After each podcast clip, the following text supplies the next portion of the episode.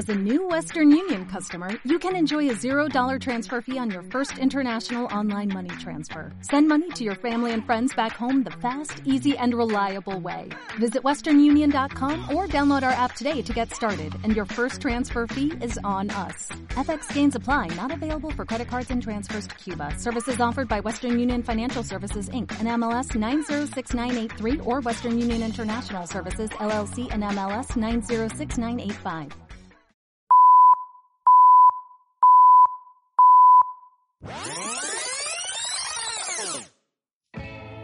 En la antigua Grecia, los grandes filósofos de la historia solían reunirse en el ágora para charlar sobre la existencia del ser humano. Hoy en día esos pensadores ya no existen y solo han quedado dos tontos capaces de juntarse en un estudio de radio para hablar de cine. Bienvenidos al programa favorito de tu programa favorito. Bienvenidos a Charlas Cinéfilas.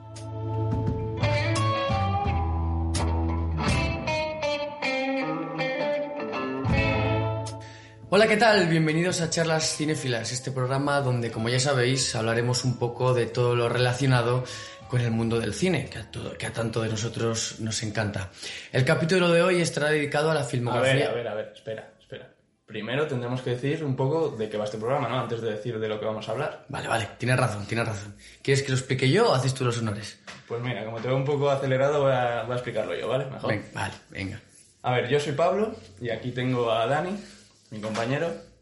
Y esto es Charlas Cinéfilas, un programa donde hablaremos un poco de la actualidad del cine y de algún tema en concreto sobre, sobre el cine también.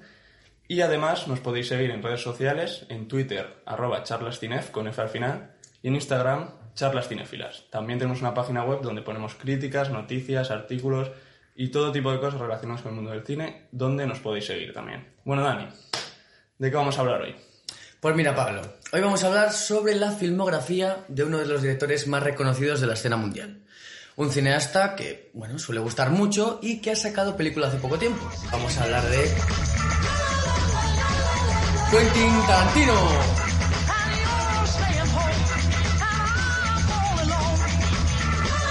Seguro que estáis pensando, ya están los típicos cinéfilos hablando de Tarantino porque no conocen otra cosa, bla, bla, bla, bla, bla, bla. Pues bueno, efectivamente, pues sí, ¿qué le vamos a hacer? Nada, no, hombre, sí es verdad que nos gusta Tarantino, como, pues, como mucha gente, y por eso lo hemos cogido para este episodio, para que todos los fans puedan disfrutarlo, y porque, bueno, seamos sinceros, Tarantino será un autor medio mainstream, por así decirlo, pero eso no quita la calidad de sus películas, que es bastante. En fin, antes de entrar de lleno en el tema, vamos a hacer un repasillo así rápido a las noticias más importantes que nos ha dejado la cuarentena. Pues sí, Dani, porque, bueno, con, con todo este tema del confinamiento, de la cuarentena y todo eso, pues muchas películas han tenido que, que atrasar sus fechas de estreno. Y vamos a hacer así un poco un carrusel rápido Vale, sobre las gusta. películas que, que se han ido atrasando. Te dejo empezar. La nueva película de James Bond, No es tiempo para morir o No Time to Die, que fue la primera que anunció su atrasamiento, se estrenará, si todo va bien, el día 11 de noviembre de este año.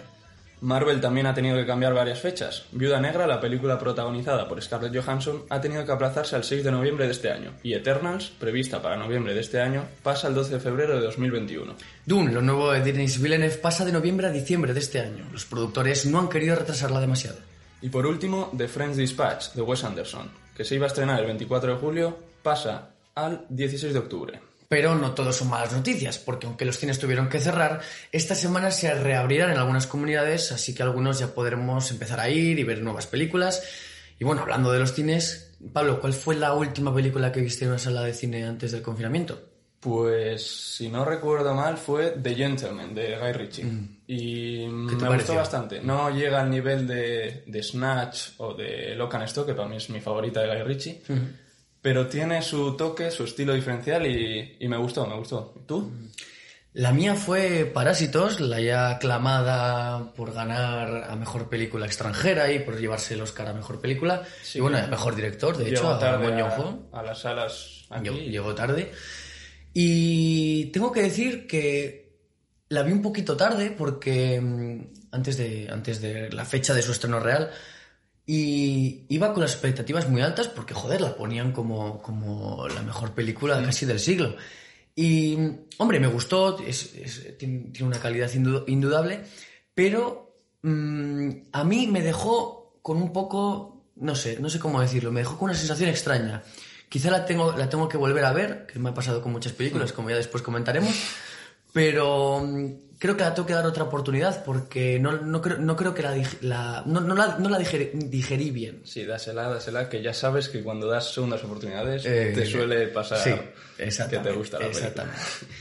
Y bueno, dicho esto, vamos ahora con algunas noticias más rápidas y atento porque algunas son bastantes interesantes. Eh, vale, comienzo yo con una que salió hace unos 10 días más o menos, Sí. que fue bastante espectacular. Tom Cruise está preparando, junto a Elon Musk, el creador de Tesla y de SpaceX, y junto a la NASA, grabar una película íntegramente en el espacio.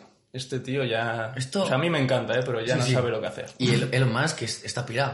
O sea, es un multimillonario que no sabe qué hacer con su vida Sí, y decide mm, coger a Tom Cruise, uno de los eh, actores más reconocidos de, de Hollywood, para hacer esta película. Y Estamos ya Imposible en el espacio. Sí, sí, estamos ya en el futuro. Seguimos con lo siguiente. Película de Christopher Nolan. Ha salido el tráiler de Tenet. eh, bueno, el segundo, de hecho, porque, porque ya pudimos ver algunas imágenes hace unos meses.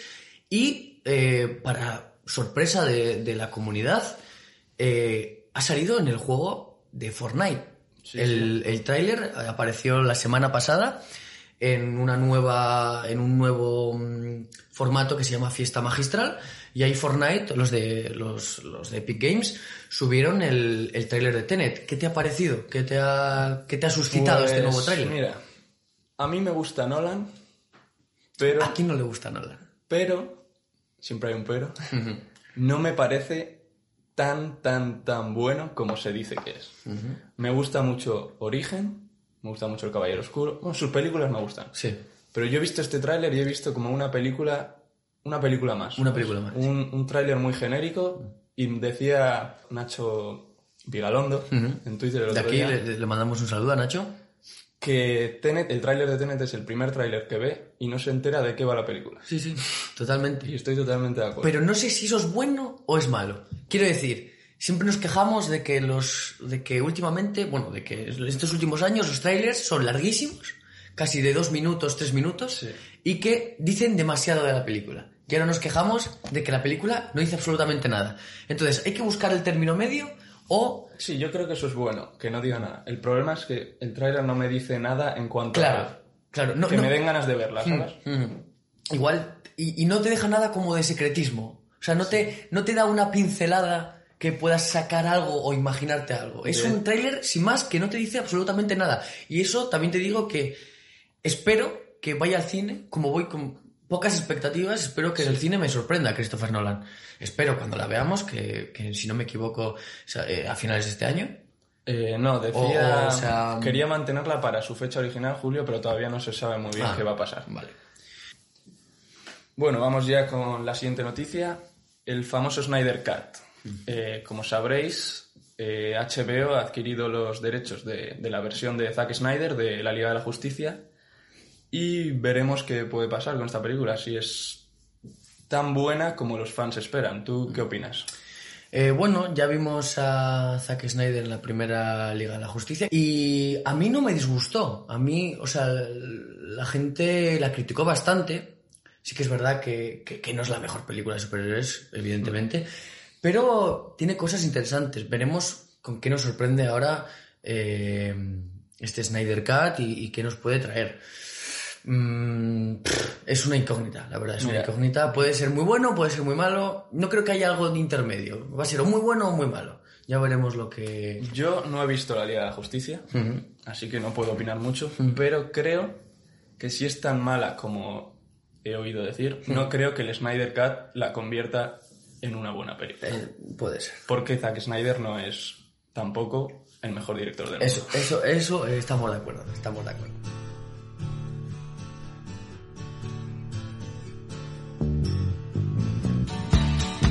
Seguro que a muchos de vosotros os suena esta melodía tan mítica. Y es que hoy, como ya hemos comentado antes, vamos a hacer un repaso a la filmografía de Quentin Tarantino. Sí, porque no todo el mundo conoce cómo fueron los comienzos de Tarantino. Hoy en día todos le conocemos como el gran director que es, Pero, ¿qué te parece si hacemos un repaso a sus primeros años eh, intentando entrar en esta industria del cine y cómo fue evolucionando? Sí, sí, pues mira, Quentin Tarantino nació en Knoxville, en el estado de Tennessee, en 1963. Desde muy pequeño fue un apasionado del cine y a los 22 años entró a trabajar en, un, en el videoclub Video Archives, que luego ya pues, se haría famoso por, porque el gran director trabajó aquí. Y bueno, gracias a eso se empapó de todo tipo de cine, veía películas todo el rato, desde los spaghetti westerns hasta el cine, pues bueno, más desconocido como los de serie B, C y todas las letras que haya.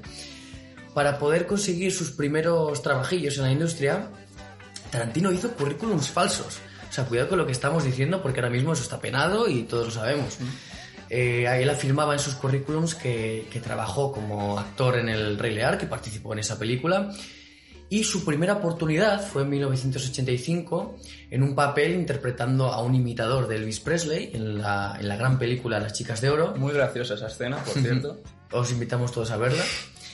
Y dos años después comenzó como guionista, empezó a escribir guiones para películas que él todavía no dirigía, como, como Amor a quemarropa, la cual se estrenaría en 1993, en Abierto hasta el amanecer, en la que también tuvo un pequeño papel, y en Asesinos natos. A partir de aquí comenzó a dirigir todas las películas que conocemos hoy como su filmografía principal, así que Pablo, ¿qué te parece si hacemos un repaso por cada una de ellas?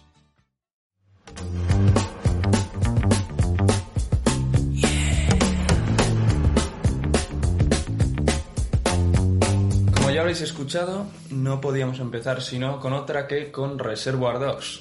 Como muchos sabréis, esta es supuestamente la primera película de Tarantino. Pero la realidad no es esa. La realidad es que su primera película se llama El cumpleaños de mi mejor amigo, uh -huh. que por desgracia se quemó la mitad de la, de la, cinta, no sabemos muy bien por qué.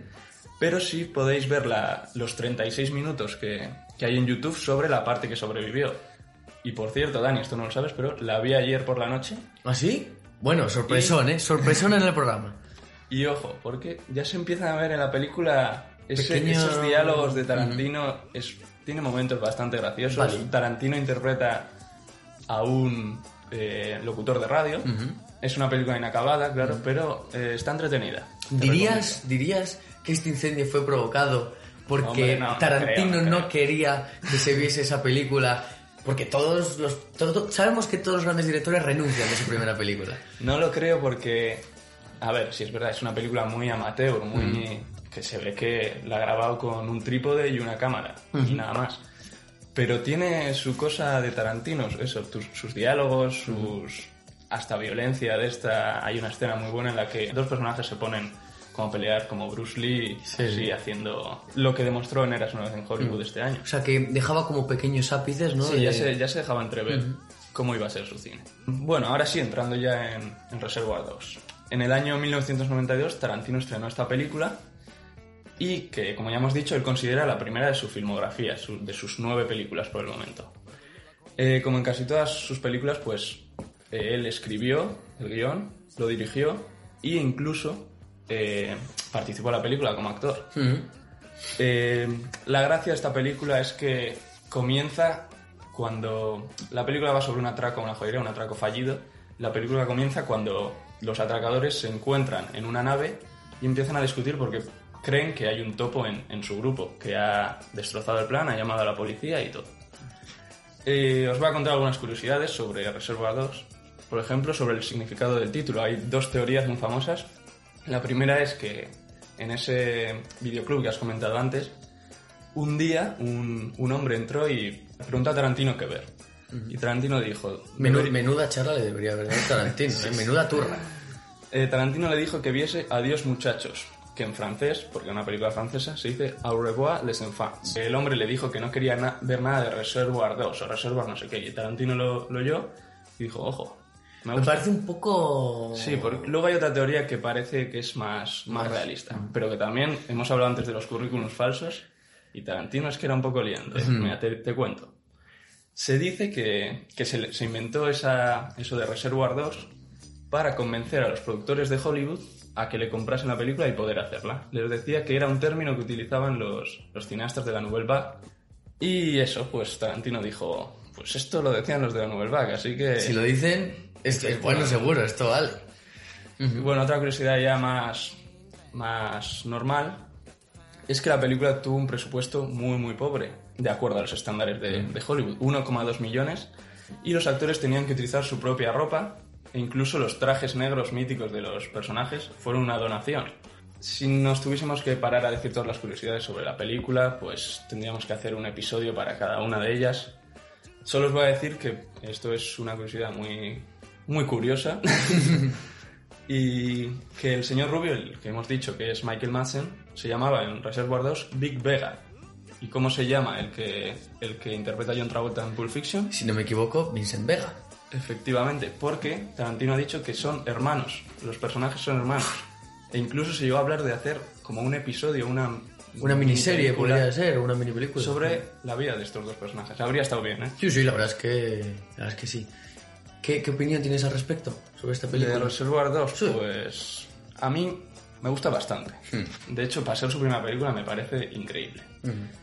Y es que sé que tú me vas a decir que tu escena favorita es la del baile. Hombre, es que... Es Por que- eso voy a buscar otra Es y que voy es a la decir- escena, la escena por excelencia. Voy a decir la reunión que tienen con el jefe en la que les, les asignan los nombres de Ajá. los colores y Steve Buscemi se queja porque es el señor Rosa. Mm, Es, Es brutal. brutal. Sí, sí, realmente sí. Yo, como, como bien has dicho, voy a elegir la, la escena de Michael Madsen en, Es que- eh, cuando le... Bueno, no, no sé si... No, va, no es spoiler porque han pasado muchos No, años no. ya.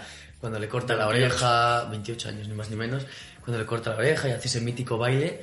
Y a mí es que me flipa, me flipa. Y sobre todo la banda sonora, esa icónica canción que, que todo el mundo recuerda. Y nada, es simplemente, simplemente brutal. Aquí ya también empezamos a ver lo que va a ser después Tarantino. Lo Sí. vemos, eh, esa elección de la música, cómo se preocupa. eh, de hecho, es que él escoge la música y ya después hace las escenas. O sea, no es que haga la escena y ya dices, oye, ¿qué, qué música le puede quedar bien a esto? No, no. Coge la música y después piensa la escena. Entonces es, es muy curioso en la importancia que le da, que le da la música. Y mm, bueno, yo creo que acabada. Sí, vamos con la siguiente vamos con la siguiente y vamos a hablar sobre Pulp Fiction. I love you, honey bunny. Everybody be cool, this is a robbery! Any of you fucking pricks move! And I'll execute every motherfucking last one of you!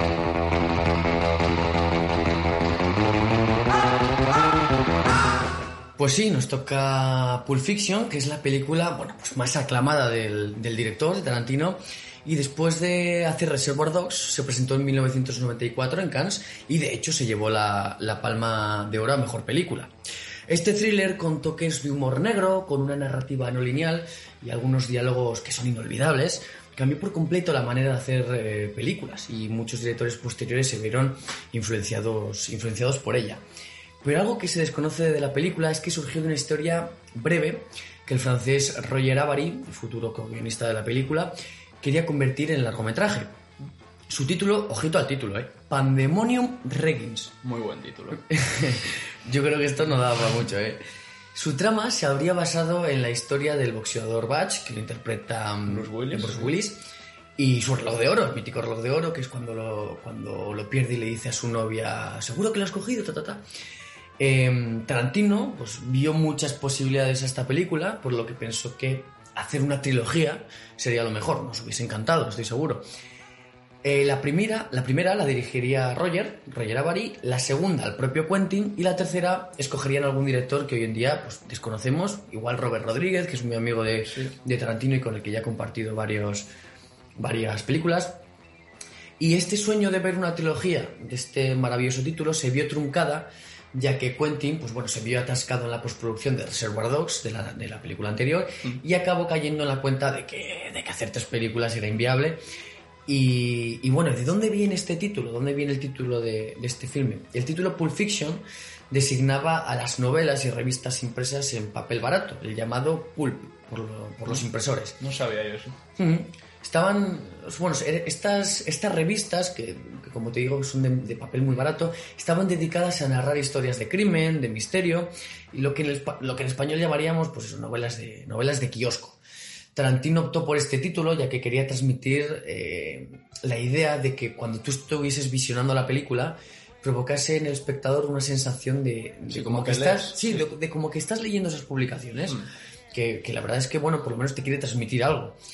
Y mm, reunir un reparto para, para esta película pues fue una tarea bastante complicada pues por tres razones, ¿no?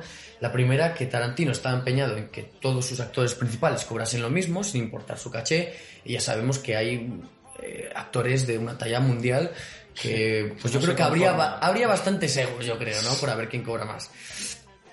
Eh, además, el director no estaba, no estaba nada seguro de quién interpretaría a los diferentes personajes de la película. De hecho, el caso más famoso, que seguramente muchos de vosotros lo conozcáis, es el de Vincent Vega, el de John Travolta. Eh, que aunque Tarantino, como acabo de decir, quiso desde el principio a este- John Travolta, el productor Harvey Weinstein eh, se empeñó en fichar a Daniel Day-Lewis, que de hecho a ti te encanta, Pablo, si no me A mí equivoco. Me gusta mucho. Harvey Weinstein no tanto. No, Harvey Weinstein no, no nos gusta, no nos gusta tanto. Y mm, Quentin, pues eh, se salió con la suya porque, mm, aparte de coger a John Travolta, encima resucitó su carrera porque ya sabemos que se había quedado un poco atascado John Travolta y hace un papel brutal en esta, en esta obra maestra. Mickey Rourke también, también estuvo ahí, dijo que no, eh, sin ni siquiera haberse leído guion, no sabemos muy bien por qué, por qué sería. Y Matt Dillon, que a mí personalmente me gusta mucho, y he visto la última película de Las von Trier, la, la, casa de- Jack, y me gustó mucho, me gustó mucho Matt Dillon. Y bueno, eh, recibió varias ofertas para interpretar a Butch, a- al boxeador, y antes de que el papel pues, recayese en Bruce Willis. Conscientes de que el personaje de Mia Wallace iba a resultar muy popular entre el público, como, como viene siendo normal, porque es un, es, una- es un papel muy carismático en la película, los mandamases de Miramax se empeñaron en que lo interpretase una gran estrella. Entre las candidatas, y ojito lo que se viene aquí, Pablo, se encontraban Michelle Pfeiffer, Meg Ryan, Daryl Hannah, Joan Cusack, que por cierto me he enterado que es el hermano de, es la hermana de John Cusack, Sí. e Isabella Rossellini, además de una Halle Berry jovencísima y de la comediante Julia Louis Dreyfus. También estuvo entre las opciones Jennifer Aniston, la conocida por, por la serie Friends, pero al haber firmado un contrato de exclusividad con esta última serie que acabo de mencionar, no tuvo la posibilidad de decir que sí. Pero bueno, por más actrices que, que pasaran por su despacho, Quentin tenía claro que la que tenía que ser era ella y era Uma Thurman. You'll. Según la leyenda, el director consiguió que la actriz le diera el sí mediante el expeditivo método, por así decirlo, de llamar por teléfono a su casa y leerle el guion completo de la película. Tarantino fue a tiro hecho a la hora de adjudicar dos roles breves, pero la verdad es que fueron memorables. Harvey Keitel, o Keitel, o Ke- Keitel, eh, fue su única opción para interpretar al señor Lobo, en parte porque el actor le había echado una mano al sacar adelante Reservoir Dogs, y en parte también porque sabía que, bueno, pues bordaría el papel porque es un actor de primera. Y como muchas de sus películas, el director, eh, el director Quentin Tarantino hace un pequeño cameo en Pulp Fiction, que la verdad es que está bastante bien, ¿eh? A mí me sorprendió. Suele tener siempre su gracia. el Mm, tiene, tiene su gracia, hace, hace personajes curiosos, por, Sí, así, sí. por así decirlo. Y bueno, una vez hecho un poco así el resumen y alguna curiosidad, ¿qué opinas de, de- de esta peli, Pablo? Pues sin duda es la obra maestra que, que todo el mundo dice que es. A mí me encanta. Quizá tu, fa- no, quizá tu favorito... Eso, a lo eso te iba a decir. Eh, entiendo que es la, posiblemente la mejor obra de Tarantino por lo que supuso, por la forma de hacer cine que la cambió eh, completamente.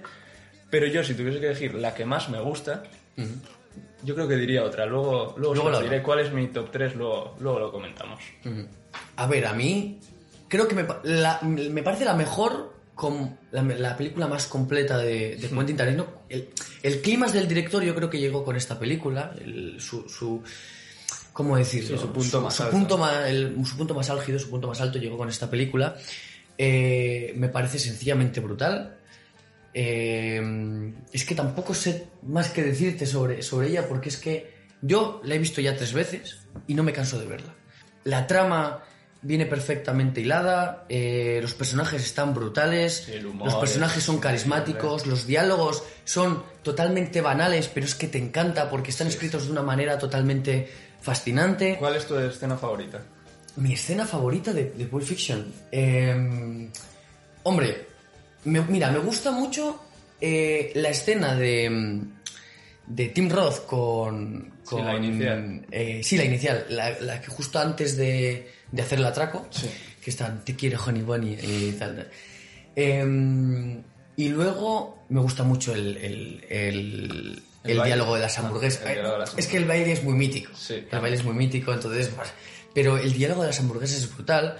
El, bueno, el momento de, de Tim Roth que, le, que con Samuel L. Jackson ya justo en el, en el atraco, que le dice lo de la cartera y tal. Mm. Sí, al final de la película. Bueno, al final de la película, de hecho, ese momento es brutal también. A mí me gusta mucho, eh, para y no decir un poco las míticas tampoco, me hace mucha gracia el momento en el que John Travolta y Samuel Jackson están en el coche y está el chico detrás, Bueno, Marvin, bueno, bueno, brutal, brutal. Sí, y sí, de sí. repente se le salta la pistola y explota la cabeza al de atrás. Mm, eso- Y dice, ¿qué ha pasado? Y dice John Travolta, creo que he disparado a Marvin en la cara.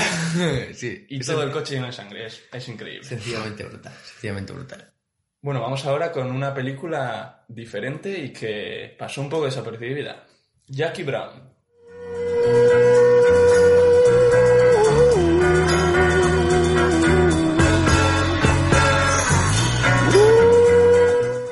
Pasamos ahora, como ya hemos dicho, a Jackie Brown, la película que más desapercibida pasó entre la filmografía de Tarantino, quizás porque salió después de Pulp Fiction y antes de Kill Bill, o quizás porque es la única que, que no tiene un guion completamente original. Está basada en la novela Rum Punch. Y bueno, en cualquier caso decir que para nada es mala película, a pesar de lo que mucha gente puede pensar. Lo que pasa es que mucha gente no la ha visto, ¿verdad, Dani? A ver. Eh, es cierto, pero no. O sea, quiero decir. Es 30 una, es una verdad no media. cuenta cómo verla. Yo vi, yo me puse a ver eh, Jackie Brown hace. Bueno, no sé hace cuánto, la verdad. Hace una temporada. Me puse a ver Jackie Brown y aguanté 30 minutos. Aguanté 30 minutos. No sé si estaba yo mal. No, Fijo que es no sé si la película me pareció una auténtica basura. Mm, pff, a mí no me enganchó absolutamente nada. Le La tendré que dar otra oportunidad. La realidad es que no es mala para nada y de hecho es bastante buena. Bueno, Tiene un, un reparto bastante bueno, otra vez con Samuel L. Jackson, que se convertiría ya en un, eh, en un actor común en las películas de Tarantino. Pero que también sale Robert De Niro, primera y única colaboración con Tarantino, que por lo visto no terminaron de congeniar muy bien en, en el rodaje, porque ya sabemos cómo es la personalidad de Tarantino, que es un poco obsesivo con, con su trabajo, y De Niro es bastante que no le gusta que le molesten. O sea, no hay Ah. más que verle también normal. O sea, quiero decir, es una estrella. de Niro puede hacer lo que quiere, Exactamente. pero Tarantino también. Eso, eso es verdad. Y claro, es una ahí- lucha de egos, es una fricción ahí entre dos placas tectónicas que... Bueno, resumiendo, la película nos cuenta eh, la vida de una azafata de vuelo que es interpretada por Pam Grier, o Pam Grier, no estoy seguro cómo se, cómo se pronuncia. Pero esta azafata comienza a trabajar con, con un traficante llamado Ordell Robbie, que es Samuel L. Jackson, para sacar algo de dinero porque lo necesita, porque está pasando por un mal momento. Y bueno, en ella también aparecen, como hemos dicho, Robert De Niro y Robert Foster, que falleció hace unos meses y que hemos podido ver por última vez. Bueno, le vimos en Breaking Bad, le vimos en El Camino y le hemos podido ver en la última temporada de Better Call Saul. Que por cierto, si visita nuestra web está tu Un artículo por qué deben ver Better Call Saul, porque es posiblemente la mejor serie que hay ahora. No he visto todas las series que hay, pero dudo que haya algo mejor que Better Call Saul. Eh, opinión, pues a ti no te la voy a preguntar, porque con 30 minutos no creo que puedas decir una No, opinión. no creo que sea justo para nuestros oyentes que digan... Pero en esos que- 30 minutos, ¿qué escena te gustó? Eh, ¿Qué escena me gustó de esta película?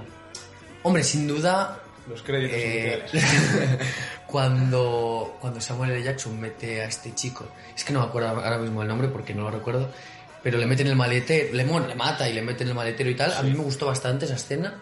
Y bueno, también hay otra que está eh, Samuel L. Jackson viendo eh, una especie de anuncio eh, De armas, de armas Sí. y tal, que a mí me dejó flipado en- en- diciendo, ¿qué, qué estoy viendo aquí? A mí me gustó mucho los primeros segundos, cuando se ve a Pangrier en la cinta del aeropuerto. Ah, sí, es la un plano cámara sí. plano secuencia que bastante Un largo. plano muy mítico, sí. Y está muy bien. Y bueno, la opinión pues ya, ya la he dicho un poco por encima antes. Así que, ¿qué te parece si pasamos a una a dos películas que a ti te gustan mucho, que son Kill Bill Volumen 1 y Kill Bill Volumen 2?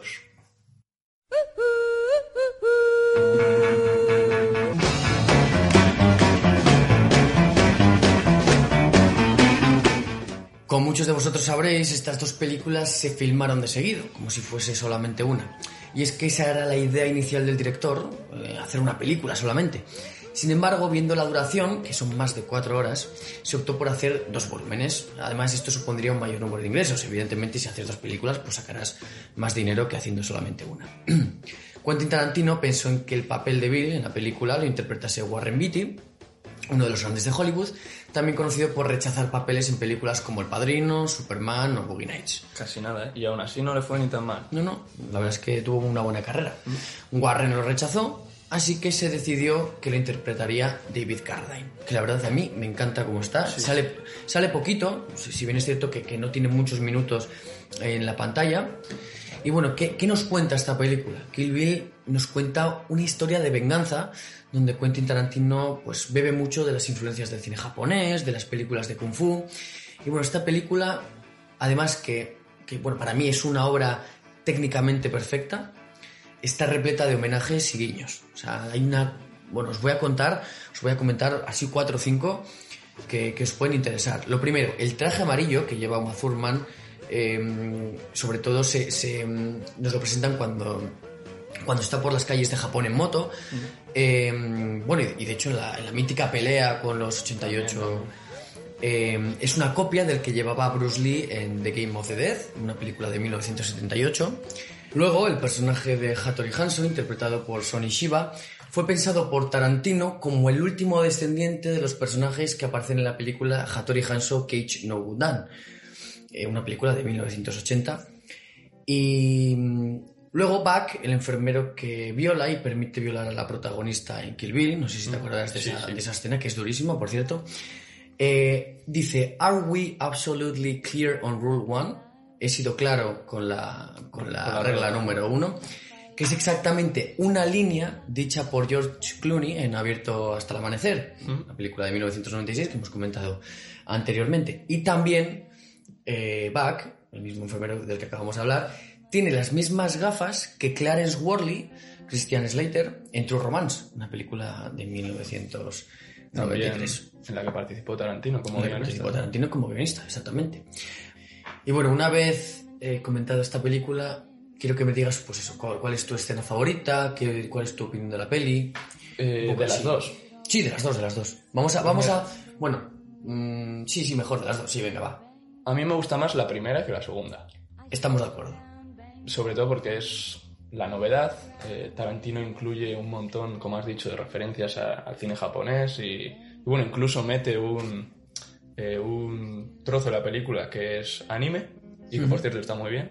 Está increíble, me parece brutal, ¿eh? De verdad, me Y de brutal. hecho yo diría que esa y quizá la escena inicial, pero es que hay muchas que me gustan mucho, diría que son las, las escenas que más me gustan. Y de Kill Bill 2 me gusta cuando, cuando Uma Thurman está enterrada Sí, y tiene que romper la, la tu- eh, el ataúd, así haciendo la técnica de Sí. la palma puño, palma, sí. puño que, le, que le enseñaron. me con la recuerda música épica y dar todo. cera, pulir cera de... de- de- ¿Y cuál, cuál es la que más te gusta a ti? Pues como has comentado, la, la primera escena me parece, me parece brutal, pero bueno, no voy a decir esa. Me gusta muchísimo la escena de los de la pelea con los 88. Eh, me parece brutal una, un pequeño trozo de, de- de esa secuencia en la que mm, aparecen todos los personajes en sombra alrededor de, de Uma Thurman. Todos en sombra, no se le ven los rostros y detrás un fondo azul Sí, peleando ahí. peleando, que, me, parece increíble. Y también se me, me acabo de acordar que en Kill Bill 2, el final de Kill Bill 2, cuando está con esa conversación con, Sí. con Bill, perdón, y, y le hace, pues eso, la, la- Sí, lo de reventarle el corazón. con lo de los cinco, sí, a mí fíjate que eso me pareció un, un poco Pues a mí- absurdo. A mí me parece Pero bueno, está bien. ¡guau! está bien. Me parece sencillamente brutal. Y me gustó mucho esa parte. Dicho esto, vamos con Death Proof.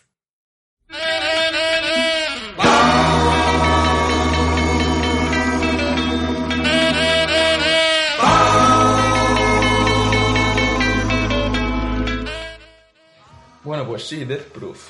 Eh, de esta película, el, pro- el propio Tarantino dijo que, bueno, cito textualmente, creo que Robert y yo creíamos que la gente tenía más idea de la historia de las sesiones dobles y las películas de explotación, pero no la tenían, en absoluto. No tenían ni idea de lo que estaban viendo. Lo que hicimos no, no significó nada para ellos. Así que nos pasamos de guays. Esta película era un proyecto que hizo con Robert Rodríguez y que era un proyecto llamado Greenhouse, que constaba de dos películas, dos películas que estaban hechas para verse seguidas. La primera, Planet Terror, dirigida por, por Robert Rodríguez, y la segunda, esta, Death Proof, dirigida por Tarantino. Y bueno, es que después de todas las películas que había hecho Tarantino, se metió aquí como en una especie de homenaje al serie B, a, esto, las películas de explotación, que son estas películas pues muy locas, con mucha violencia y este tipo de cosas. Y eh, digamos que Tarantino piensa que la gente no estaba preparada. La trama nos cuenta la historia de, de un, es- de un conductor especialista de películas de acción que básicamente se dedica a matar mujeres de la forma más brutal que pueda con su coche. Con su coche de especialista que, claro, va blindado, va protegido por todos lados y, bueno, es, hay alguna escena Como que es Death bastante- Race o, o- algo así. Igual, por igual. Hay alguna escena que es bastante fuerte y de hecho es que se regodea en enseñar esa escena. Le gusta, le gusta. Bueno, como anécdota de esta película, eh, Tarantino cuando se estrenó la película en Londres fue con el director Edgar Wright y el caso es que fueron a verla a Londres y la sala estaba prácticamente vacía. Y aún así Tarantino con Edgar Wright y todo su equipo se quedaron a verla. Edgar Wright le dijo que, que le gustó mucho esta película y que él se hubiese ido si hubiese visto el cine vacío. Creo que decía que había unas 13 personas o así. O sea, imagínate que eres el director y, y te pasa eso. ¿Y ¿Qué, ¿Qué te parece la película, Dani? ¿Cuál es tu escena favorita? Hombre, la película me parece un tanto extraña y quizás no lo que, no lo que pensábamos ver eh, de Tarantino en esta película. Y no me gusta mucho, o sea, me gusta porque es Tarantino, quizá la tengo ahí pues porque es Tarantino y porque me encanta Tarantino, pero no es de mis películas favoritas, ni mucho menos, de hecho quizás es la que menos me gusta. No, la bueno, mi- que- bueno, igual Jackie Brown me gusta menos. Eh, y no sabría decirte un momento favorito, decirte, "Jo, es que este momento me gusta. No sé, no tengo, no, tengo una sensación bastante agridulce con esta película. A mí me gusta la película, es algo diferente, pero sí es verdad que si tienes que colocarla en algún sitio entre la filmografía de Tarantino, pues posiblemente esté la última. Ahora yo creo que vamos a pasar a ya Malditos Bastardos. Gorlomi? ¿Lo pronuncio correctamente? Sì, eh, corretto. Gorlomi? Gorlami.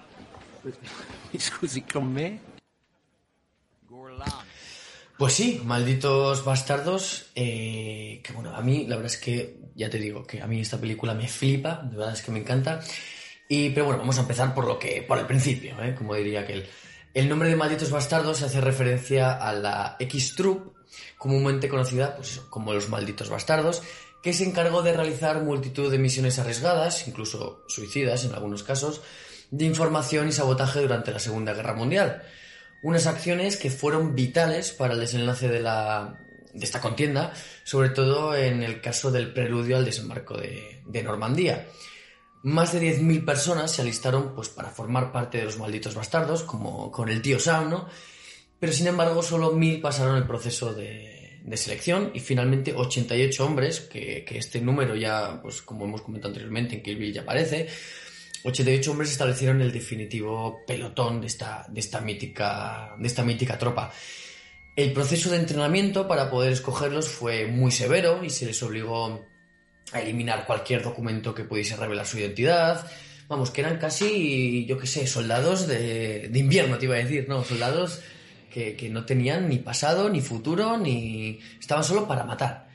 Y mm, de estos 88 iniciales que, hemos comentado, menos de la mitad, casi unos 40, quedaron vivos al final de la guerra y, bueno, de ahí la- la dificultad de sus labores.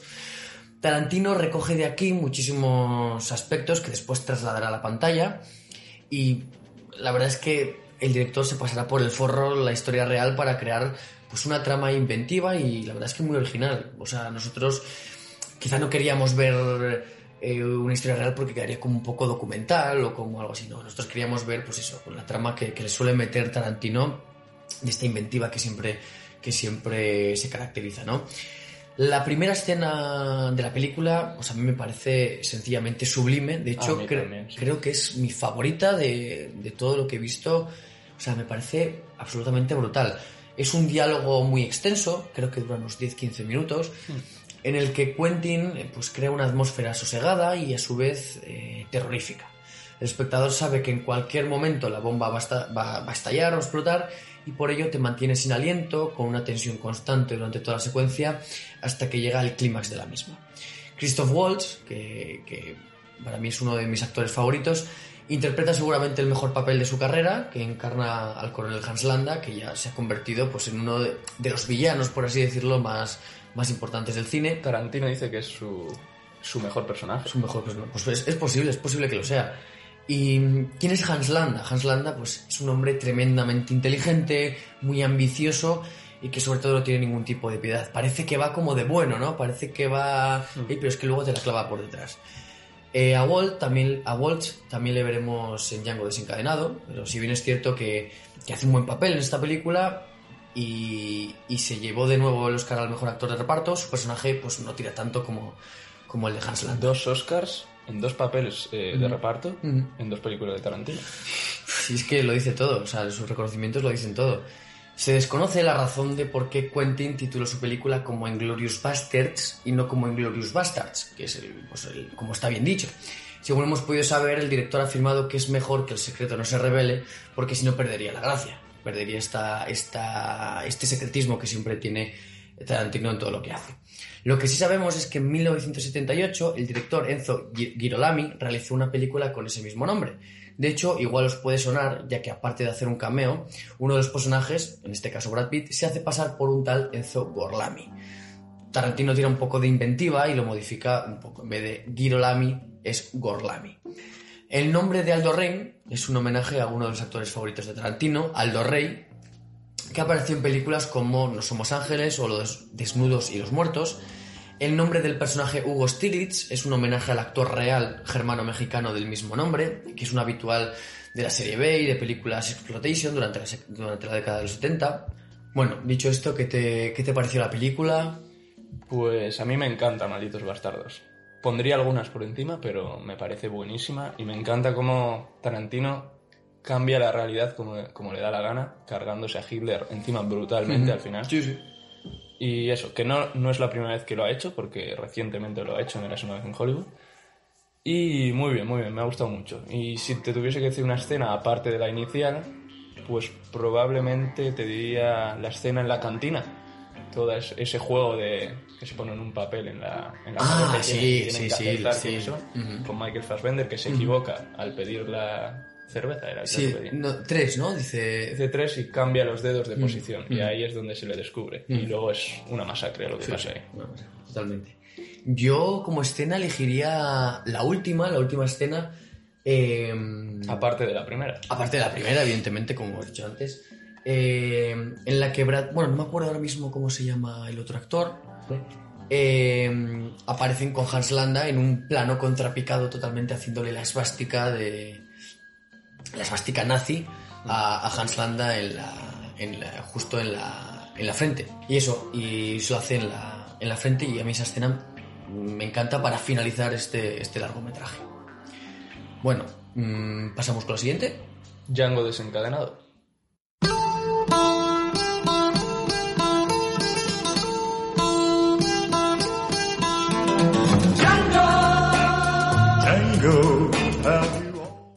En el año 2015, Tarantino nos traía la historia de Django, interpretada por Jamie Foxx, un esclavo negro en el estado de Texas en el año 1858, que bueno, tratará de recuperar a, a su mujer con la ayuda del Dr. Schultz, Christoph Waltz otra vez, y que se tendrá que enfrentar pues a diversos esclavistas, entre ellos el más importante, Calvin Candy, interpretado por Leonardo DiCaprio.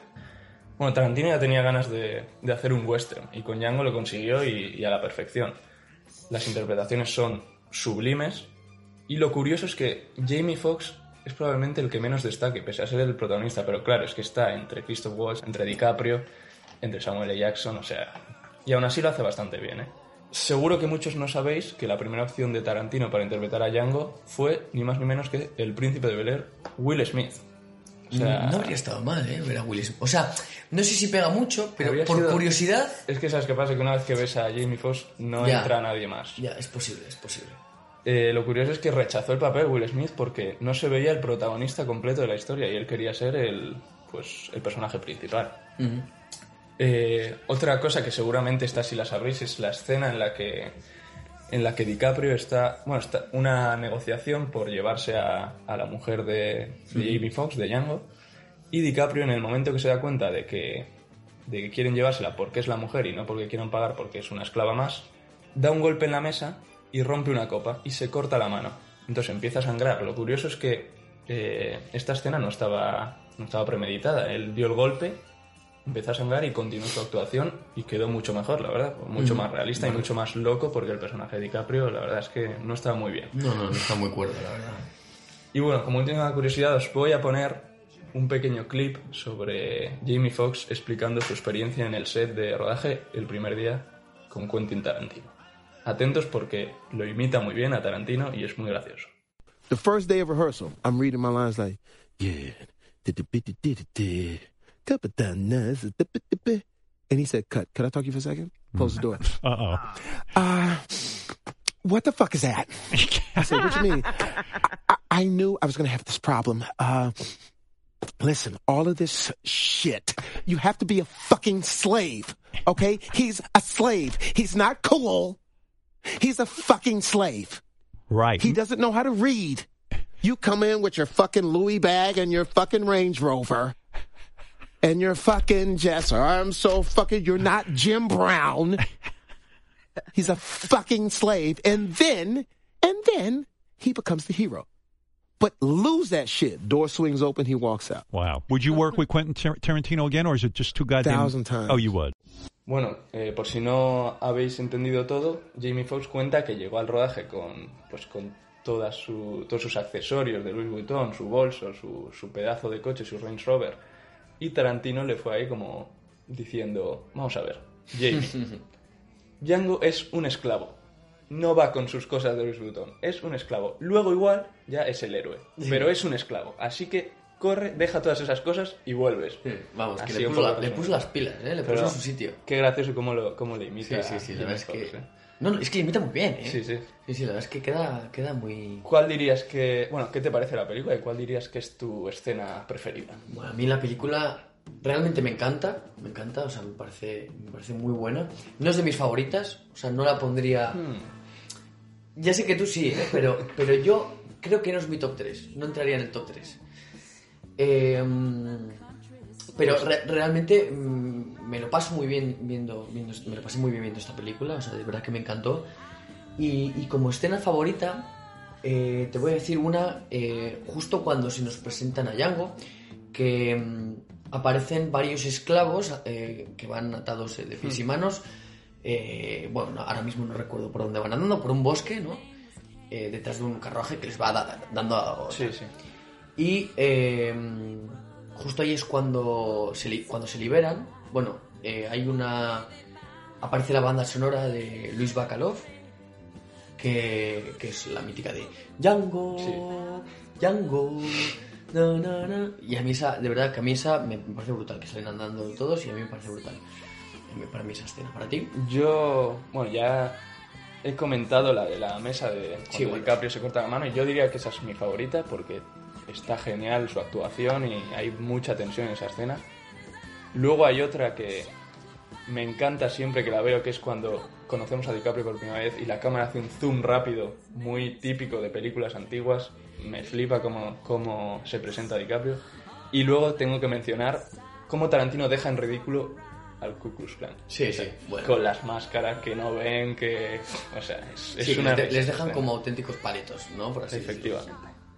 Eh, ¿Qué te parece si pasamos a la siguiente? Del año 2015, Los Odiosos 8, de Hateful Eight.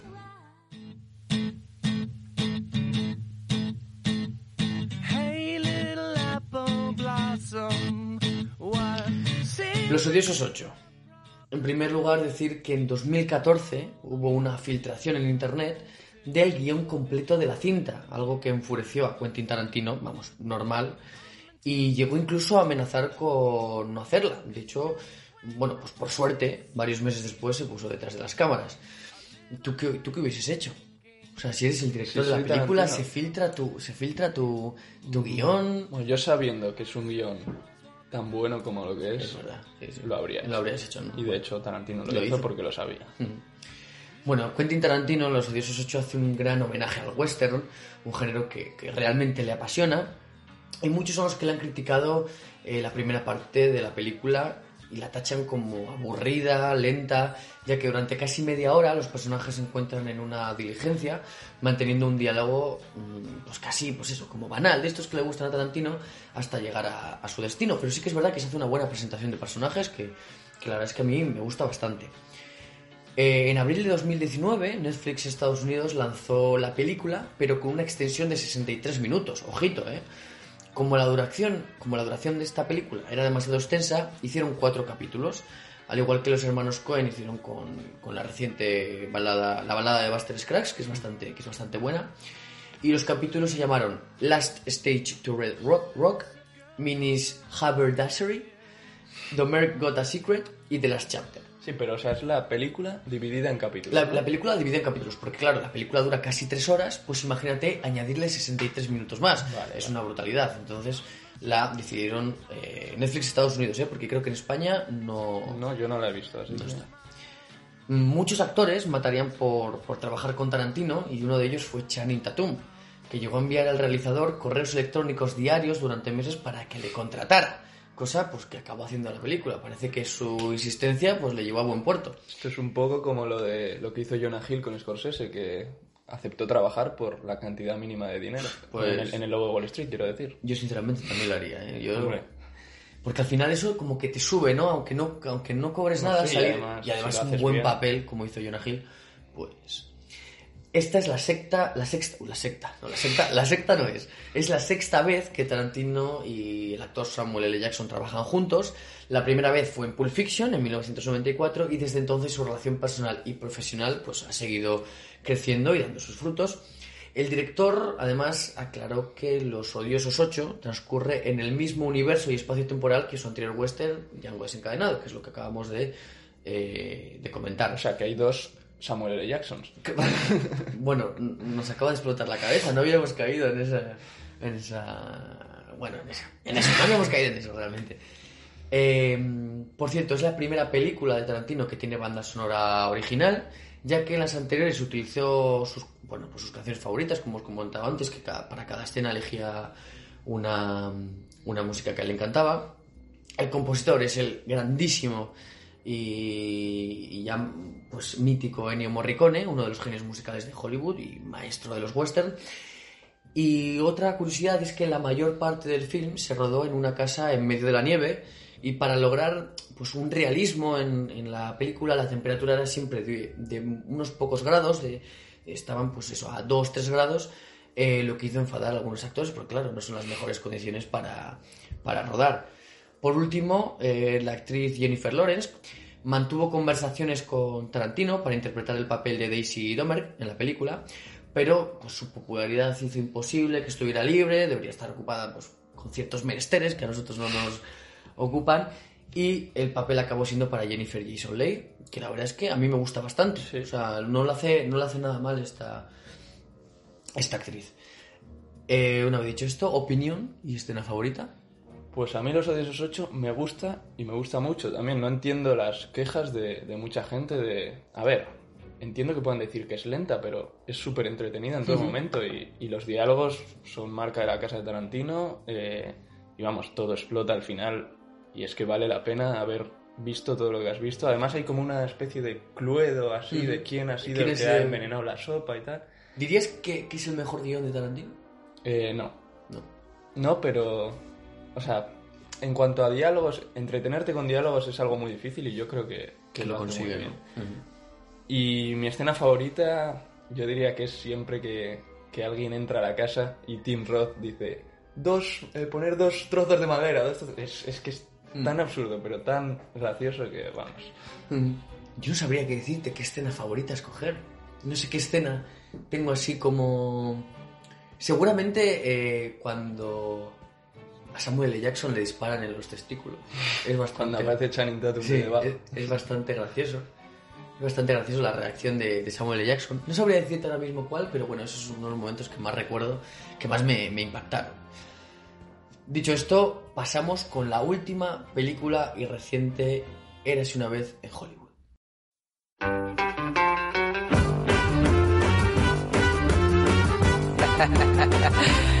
Yeah, Pues sí, llegamos ya a la última película del director hasta el momento. Esperemos que no sea la última. Esperemos. Que es Eras una vez en Hollywood. Una película que pilló por sorpresa a muchos de los fans de Tarantino y que dejó opiniones pues muy diversas, debido a que es posiblemente la película más, más diferente. No, la gente La iba más con personal, la gente iba con muchas expectativas, ¿verdad, Dani? Sí, sí, sí. Yo iba, es que yo iba con expectativas demasiado altas. O sea, yo iba, yo quería ver, uf, yo quería ver de todo. Yo quería ver muertes por un lado, misterio. Yo quería ver, yo quería ver de todo. Y al final me encontré con una cosa que fue totalmente diferente. Entonces, yo la fui a ver al cine El día del estreno. el día del estreno, la fui a ver el día del estreno y la vi en versión eh, doblada, en español. Y todos sabemos que las versiones dobladas, bueno, nuestro doblaje es muy bueno, el español es muy bueno, pero sí que es verdad que las películas pierden, pierden por realismo, pierden su, su cosa. Entonces yo la vi y dije, joder, que acabo de ver. O sea, me había gustado, pero salía con un sabor amargo, ¿no? Salí de la película con un sabor amargo, no sabía qué había visto. De hecho, Mm. el mensaje que me mandaste fue que Death Proof, la peor, Sí. luego Jackie Brown, que bueno, has visto lo que has visto, Sí. y después esta, Eras una vez en Hollywood. Buah, duro, ¿eh? Duro ese mensaje. ¿Y qué pasó cuando la viste por, por segunda vez? Claro, después la vi, la vi en casa por segunda vez y, y joder, me llevé una impresión totalmente diferente. O sea, la vi, la vi en versión original y es que me encantó. De hecho, te escribí y te dije, jolín, qué diferencia. O sea, sin ir con tantas expectativas, sabiendo lo que iba a ver. De hecho, pensé, no voy a ver nunca más un tráiler, ni me voy a crear unas expectativas, ni me voy a... Porque digo, porque es que si no, no voy a disfrutar de la película como tengo que disfrutarla. Entonces, pues, eh, realmente me encantó la segunda vez que la vi. Me parece un ejercicio audiovisual brutal, lleno de homenajes eh, eh, es que en- mu- al cine, ¿no? De todo lo que ha, bebido y mamado. Muchas veces hay que darle segundas oportunidades a pelis que, que no te han gustado, no te han terminado de convencer, y es que las ves de otra manera. Sí, sí, sí. Bueno, resumiendo un poco, la película nos cuenta la historia de un actor en decadencia, Rick Dalton, que de nuevo lo interpreta DiCaprio, y que busca hacerse un hueco en el nuevo Hollywood, porque en esa época pues el cine estaba cambiando, las estrellas de, de cine pues algunas, como en el caso de Rick Dalton, se vieron regadas a participar en series, que no era lo mismo. Y junto a él pues tenemos a, a Cliff Booth, Brad Pitt, vaya pareja por cierto, que interpreta a su doble acción y que tiene una personalidad totalmente diferente, mucho más activa, más pues como que le da igual todo.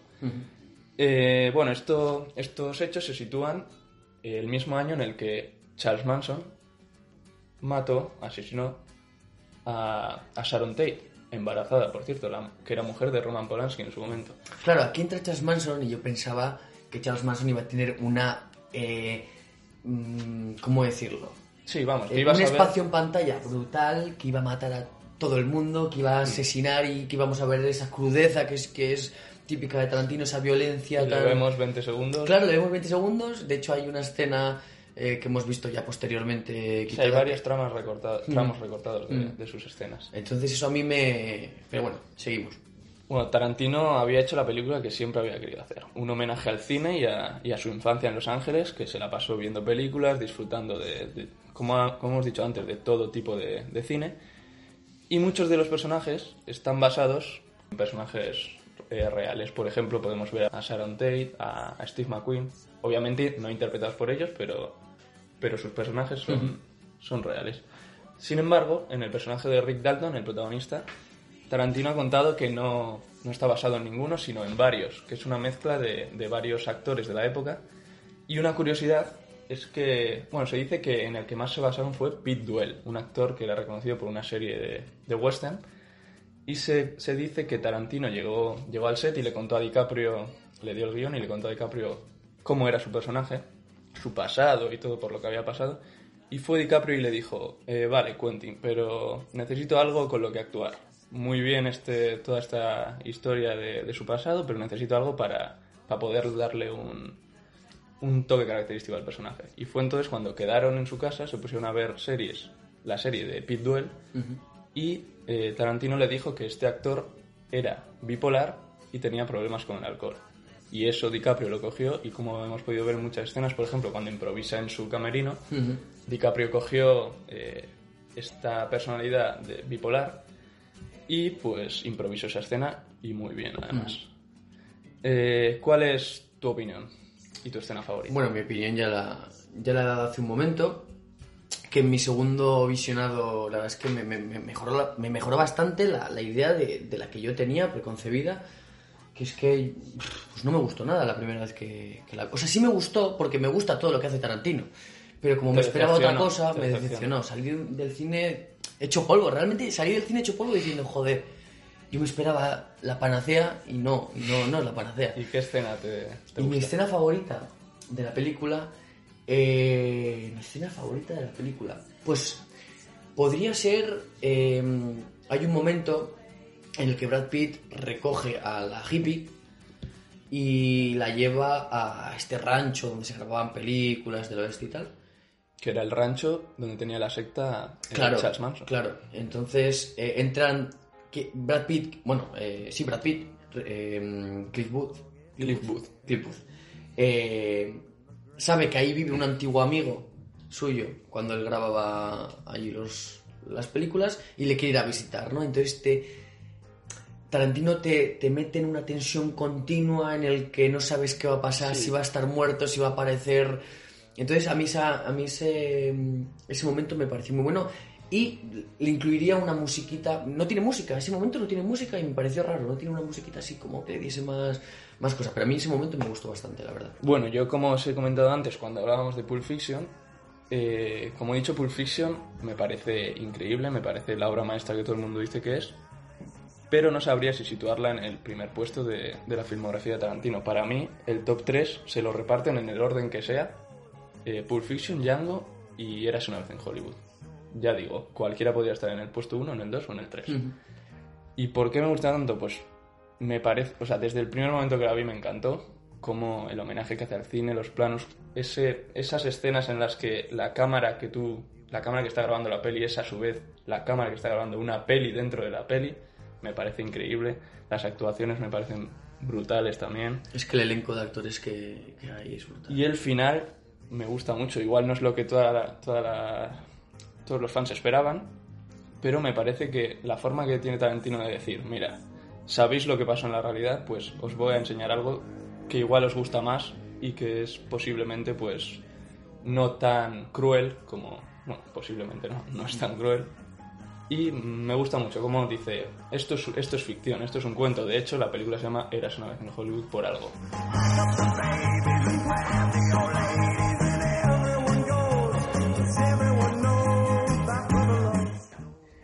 Con esta última banda sonora nos despedimos. Esperemos que hayáis disfrutado un montón con nuestro nuevo programa.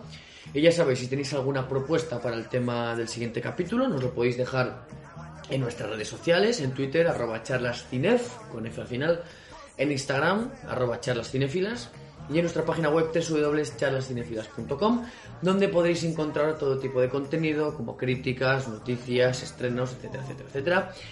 Y bueno, Pablo, un saludo y hasta la próxima. Adiós. Walk with me this day. In my heart, I know I will never stray.